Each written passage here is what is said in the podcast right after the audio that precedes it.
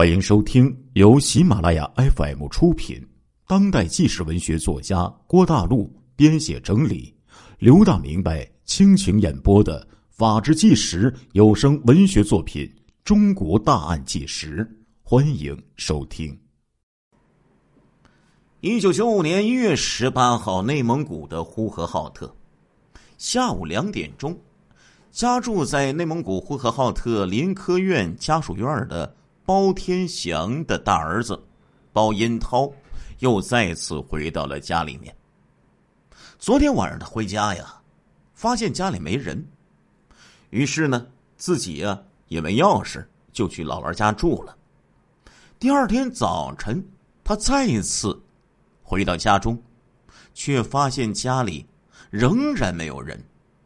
他也没有多想，就又去商场里边去溜达去了。等到下午两点钟，他再次回到了家中，发现家里面还是没人。这时候，包银涛就有一些慌了。除了自己，家里有四口人，不太可能四个人谁也没有回家呀。特别是自己十七岁的妹妹包吉娜还在上中学，无论如何也应该回家了呀。他这么一想啊，就连忙去叫身边的邻居。邻居听了之后啊，也是非常的吃惊。这时候，包银涛突然想起，自己的商店里呀，还有一把钥匙，于是就赶紧回到商店里，就把那把钥匙取回来了。等回家，他打开门，望到屋里的场景，大惊失色呀。为什么？因为家里面横七竖八的躺着的全是尸体呀！一家人除了他自己包银涛之外，全部被人给杀害了。案发现场位于呼和浩特市的新城区兴安南路林科院的宿舍四楼二单元的东户，家门呢是一个双层门。第一道门呢，是为一个带空花的防盗门，往外开的；第二道门呢是个木门，往里开的。两层门都没有发现有撬压的痕迹，两个门锁也没有发现有撬捅的痕迹。一进门是个大厅，大厅的最北侧是个厨房，厨房里。没有见到异常。北厅靠门处有教师的拖布一把。在这个大厅的北侧中间有餐桌一张，桌面上有剑位八型的小口径步枪一支，枪上无弹匣，枪内无子弹。客厅的南面有一个封闭的凉台，门插着，里边有一条小花口。西墙的中间有通往西居室的门，这间卧室就是中心现场。进入了该居室，有三具尸体，一具是包银呼，这是包天祥的二儿子，当年只有二十一岁；另一具是包吉娜，这是包天祥的小女儿，更年轻，只有十七岁。两具尸体衣着整齐，衣扣完好。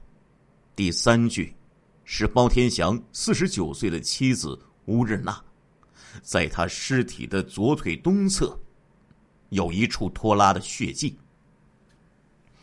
而这一家五十六岁的男主人包天祥则死在卫生间里，他双脚没有穿鞋，但是衣扣却是很完整。门厅东有南北两间卧室，两间卧室的中间地面上有明显拖过的水迹。北边的卧室呢，里边没有见到有翻动的迹象。在死者乌日娜的卧室内呢，有一个梳妆台，两个抽屉有被翻动后左右插反的迹象。而在所有的屋子当中，包天祥的南边的卧室翻动是最大的，写字台上凌乱的放着台历、药瓶、台灯、烟灰缸，两个柜门以及中间的抽屉都已经被打开，底下散落着被翻掉的黑色的皮包、照相包、装有药物的塑料袋等，床上散乱的堆放着衣物。床台下与床之间的地毯上有凌乱的衣物，卧室里的柜门呢已经被打开了，有明显翻动过的迹象。其中一个立柜内有密码箱一只，打开箱子里边是人民币一万元，都是百元的新票面。翻开物品之后，发现距离写字台大概有二十一厘米处。有一个小口径的步枪弹匣，一个里边有子弹一发。现场提取指纹二十六枚，掌纹十四枚，但是都是包天祥家里人的。除此之外，还有左右对称的手套印痕两枚，小口径的步枪一支，小口径的弹匣一个，内压一发子弹。另外。还提取到了有关信件等物品。客厅的南凉台笼外面散落着小口径的弹壳四枚。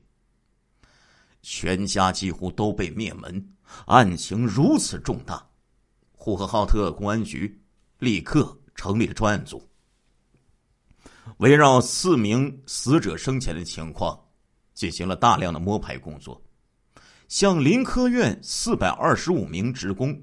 和包家经常往来的一百二十四名亲朋好友进行了调查，但是因案件的性质、犯罪的动机、作案手段等诸多问题无法确认。首先，走访亲朋好友就非常不顺利，很多和包天祥交往过的人对这件案子都采取了回避的态度。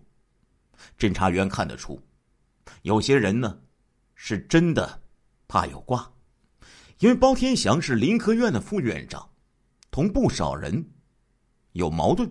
他全家被杀之后，有人传言呢，他是因为牵涉到某个领导的腐败案而被灭口了；还有人说他是权力斗争的牺牲品，而另外一些人呢，则是不怕事儿。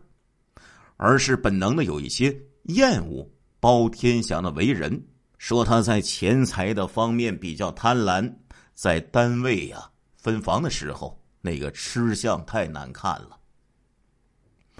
而在走访他家邻居的时候，有些人甚至嗤之以鼻的说呀：“哼，包天祥那个老色鬼，早晚得下地狱的，只是没有想到这么快。”这让侦查员非常奇怪和惊讶呀，因为这表明啊，这家男主人包天祥是既贪财又好色，那到底是情杀、财杀还是仇杀呢？这就很难去判断了。而让警方更加吃惊的是，这起特大杀人案的抓手显得非常的少。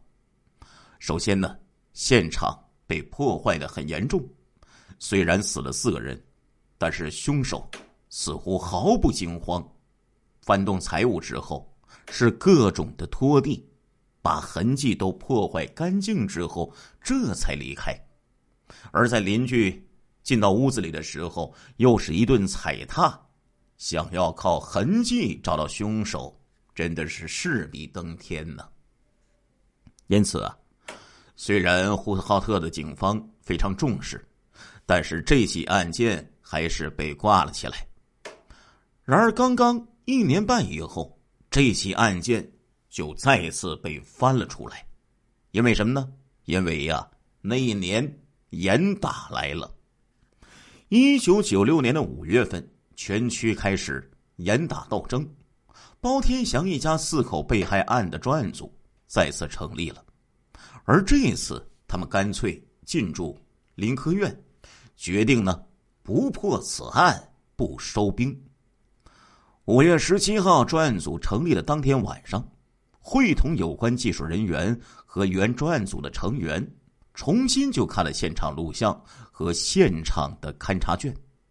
大家认为，此案的侦破存在着几个方面的困难。第一呢，是现场的破坏严重，痕迹和物证都非常少。第二呢，是死者包天祥作为林科院的副院长。工作方法简单粗暴，在分房等问题上得罪了不少人呢。而且这个人呢，在生活作风问题上可是更加的不检点。第三呢，是包家存有大量的现金和金银首饰，包天祥本人与很多人有过数额巨大的经济往来。发案前，正与他人打经济官司。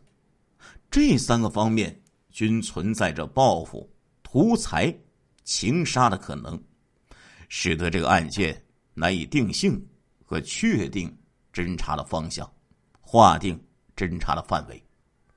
第四呢，是从四口人被杀到现场被发现，时间太久了，周围的群众记忆已经有一些模糊了。都想不起来当时是什么情况了，这给侦查工作带来了相当的难度。但是同时呢，专案组也认为，这个案子还是有侦破条件的，因为他们了解到包天祥在工作、经济和生活作风上都有很多的问题。这些问题会不会导致他被杀害呢？至少从现场来看。这个凶手下手狠辣，跟包天祥一家有仇的可能性很大。这样一来，一个叫做欧阳成的人就进入了警方的视线。原来，一九八九年，包天祥在某县当县委书记的时候，三十二岁的欧阳成是乡党委书记，正是干事创业的好时候。一个偶然的机会，欧阳成认识了从内地来呼和浩特市做生意的顾辉。这个顾辉呢，是个大老板，是当时啊市里有名的电器的代理商。不知道为什么，这个欧阳成和顾辉呢特别有缘，两个人经常在一起吃吃喝喝，成了无话不谈的朋友。有一天呢，这个欧阳成。和顾辉喝酒的时候非常痛快，两人喝的是酩酊大醉。欧阳成就向顾辉诉说了他心中的烦恼。原来欧阳成能当上乡党委书记，多亏呀有岳父的栽培，妻子在他眼里呀那就是上帝呀。妻子说，欧阳成从来就是听他的话。妻子说一，他都不敢说二。这两年，欧阳成在仕途上是一帆风顺，青云直上，但是在家里，特别是在夫妻生活上，却是不尽如人意呀。一年前，欧阳成的妻子做了子宫摘除的手术，此后过夫妻生活就没有兴趣了。每一次，欧阳成有了想法，妻子都不能满足他。顾辉听完欧阳成的牢骚，拍着他的肩膀说：“老弟呀，大丈夫何患无妻呀？哎，我有办法。”没过多久，这个顾辉呀，就给他找了一个情人。顾辉给欧阳成找情人，在顾辉的公司里当起了文秘。这个女孩呢，又年轻又漂亮。有了情人的欧阳成，马上就像变了个人似的，工作也积极了，乡里的各项工作全都名列全县的前茅。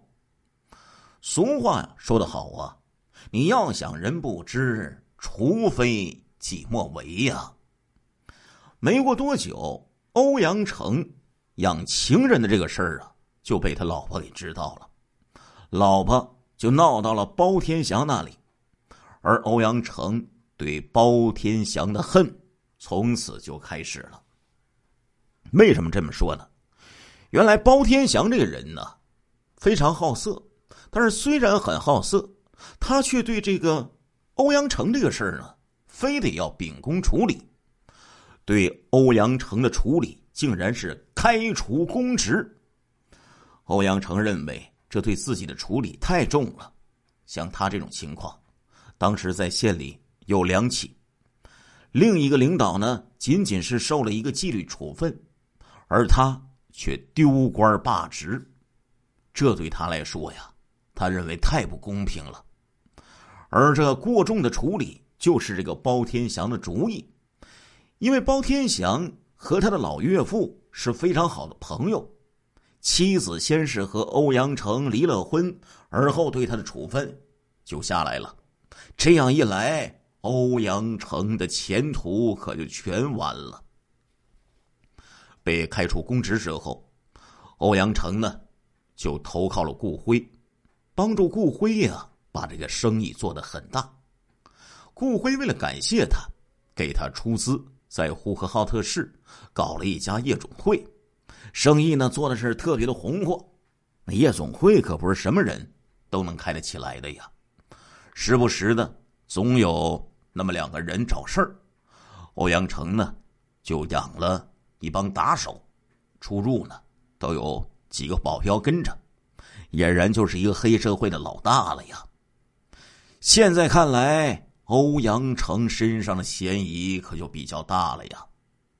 第一呢，欧阳成在各种场合多次说呀，早晚要让这个包天祥得到报应。但是近两年不知道为什么又和包天祥走得很近，两个人呢是频繁的往来。欧阳成是包家的座上客，这不能不让人怀疑他是。先麻痹包天祥，掩人耳目，然后找机会杀害包天祥。第二呢，根据知情人介绍，案发前两天，欧阳成呢就在本市。专案组也查到了一月十七号到一月十九号欧阳成所住的宾馆的登记的记录。问他在本市有什么事情的时候。他反问专案组说：“没有事就不能来住吗？”